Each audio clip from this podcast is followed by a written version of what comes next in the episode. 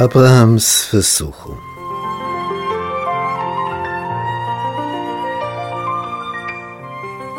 Nach diesen Geschichten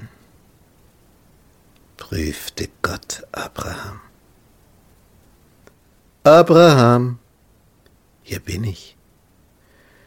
Nimm Isaak, deinen einzigen Sohn, den du lieb hast. Geh hin in das Land Moria und opfere ihn dort zum Brandopfer auf einem Berge, den ich dir sagen werde. Erstes Buch Mose, Kapitel 22, die Verse 1 und 2. Wir haben uns nicht verhört. Nimm Isaak, deinen einzigen Sohn, den du lieb hast. Opfere ihn zum Brandopfer. Man denkt, das kann doch nicht sein. Was steht da? Das ist ja unmöglich. Abraham kennt die Stimme Gottes. Und er macht sich auf den Weg. Sarah sagt er nicht. Die wäre hysterisch gewesen. Die hätte alles gemacht, um das abzuwenden. Dem einen so. Du wirst Nachkommen haben wie die Sterne am Himmel. Ja. Und jetzt soll er seinen einzigen Sohn, den er lieb hat, opfern. Ismail hat er schon wegschicken müssen. Und jetzt auch noch Isaak. Was macht er? Wie reagiert er darauf? Abraham ist überzeugt. Gott kann von den Toten auferwecken. Und darum macht er sich auf den Weg. Er glaubt an Totenauferweckung. Er hat nur den einen Sohn. Er ist bereit. Da stand Abraham früh am Morgen auf und gürtete seinen Esel und nahm mit sich zwei Knechte und seinen Sohn Isaak. Er spaltete Holz zum Brandopfer, machte sich auf und ging hin an den Ort, von dem ihm Gott gesagt hatte. Das war eine Reise. Am dritten Tage hob Abraham seine Augen auf und sah die Städte von ferne. Was sagt er jetzt zu den Knechten? Er will keine Zeugen haben.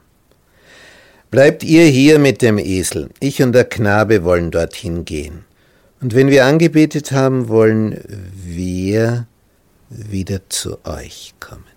Er sagt, wir wollen wieder zu euch kommen, obwohl er weiß, dort werde ich ihn opfern.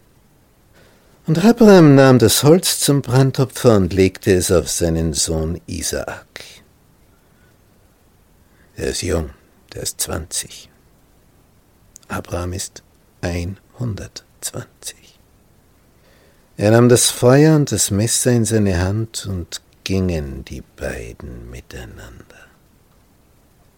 Es ist still. Dann meldet sich Isaak. Mein Vater. Hier bin ich, mein Sohn. Abraham ist nicht nach Reden zumute. Siehe, hier ist Feuer und Holz, wo ist aber das Schaf zum Brandopfer? Die Frage rührt an den Kern. Wo ist das Schaf?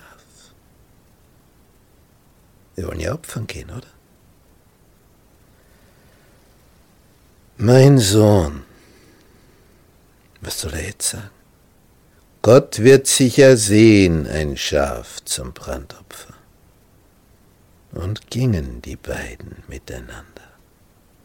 Still, wortlos. Dann kommen sie dorthin.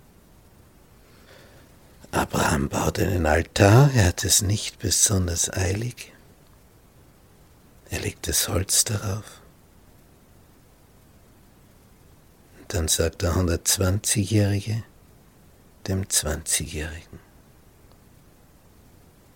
Du bist das Opfertier. So hat mir es Gott befohlen. Jetzt kann Isaac weglaufen, oder? Der ist 20, der andere ist 120. Isaak lässt sich binden. Der lässt sich binden. Ich pack es nicht, ich fass es nicht. Der junge Mann lässt sich binden. Zum Opfer. Er legt ihn auf den Altar, oben auf das Holz, und dann reckte er seine Hand aus, fasste das Messer, dass es seinen Sohn schlachtete. In dem Moment, was geschieht? Da rief ihn der Engel des Herrn vom Himmel und sprach, Abraham, Abraham, hier bin ich. Lege deine Hand nicht an den Knaben, tu ihm nichts, denn nun weiß ich, dass du Gott fürchtest und hast deines einzigen Sohnes nicht verschont, um meinetwillen. Da hob Abraham seine Augen auf und sah einen Widder hinter sich in der Hecke mit seinen Hörnern hängen. Er hat sich dort verfangen.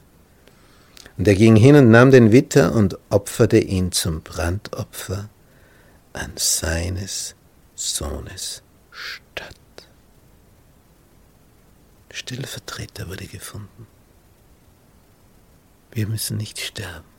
Christus starb für uns.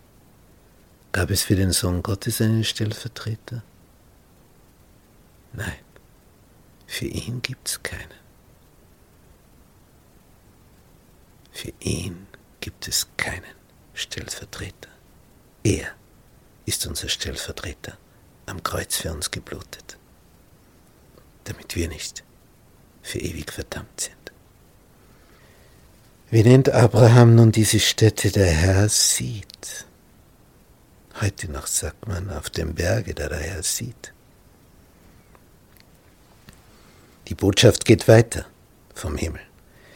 Ich habe bei mir selbst geschworen, spricht der Herr, weil du solches getan hast und hast deines einzigen Sohnes nicht verschont, will ich dein Geschlecht segnen und mehren wie die Sterne am Himmel und wie den Sand am Ufer des Meeres. Und deine Nachkommen sollen die Tore ihrer Feinde besitzen. Und durch dein Geschlecht sollen alle Völker auf Erden gesegnet werden, weil du meiner Stimme gehorcht hast. So kehrte Abraham zurück zu seinen Knechten. Dann kommen die nach Hause. Und dann erfährt die Sarah, was da los war. Sie wurde 127 Jahre alt. Sie starb in Hebron. Wo soll er sie jetzt bestatten? Ihm gehört nicht ein Fußbreit im Lande. Darauf redet Abraham mit den Hethitern, die dort das Land besitzen. Ich bin ein Fremdling und Beisasse bei euch, gebt mir ein Erbbegräbnis bei euch, dass ich meine Tote hinaustrage und begrabe. Was sagen die? Höre uns, lieber Herr, du bist ein Fürst Gottes unter uns. Begrabe deine Tote in einem unserer vornehmsten Gräber. Kein Mensch unter uns wird dir wehren, dass du in seinem Grabe deine Tote begrabest. Abraham verneigte sich vor dem Volk des Landes, vor den Hethitern. Gefällt es euch, dass ich meine Tote hinaustrage und begrabe, so höret mich. Bittet für mich Ephron, dass er mir gebe seine Höhle in Machpela, die am Ende seines Ackers liegt. Er gebe sie mir um Geld, so viel sie wert ist, zum Erbbegräbnis unter euch. Was sagt Ephron? Ich schenke dir den Acker und die Höhle darin ich übergebe dir es vor den Augen der Söhne meines Volks, um meine Tote dort zu begraben. Ich schenk's dir. Abraham verneigt sich. Nimm von mir das Geld für den Acker, das ich dir gebe, so will ich meine Tote dort begraben. Das Fell ist 400 Lot Silber wert. Und das bezahlt Abraham. So wurde dieser Acker mit der Höhle das einzige Eigentum Abrahams im Lande der Verheißung.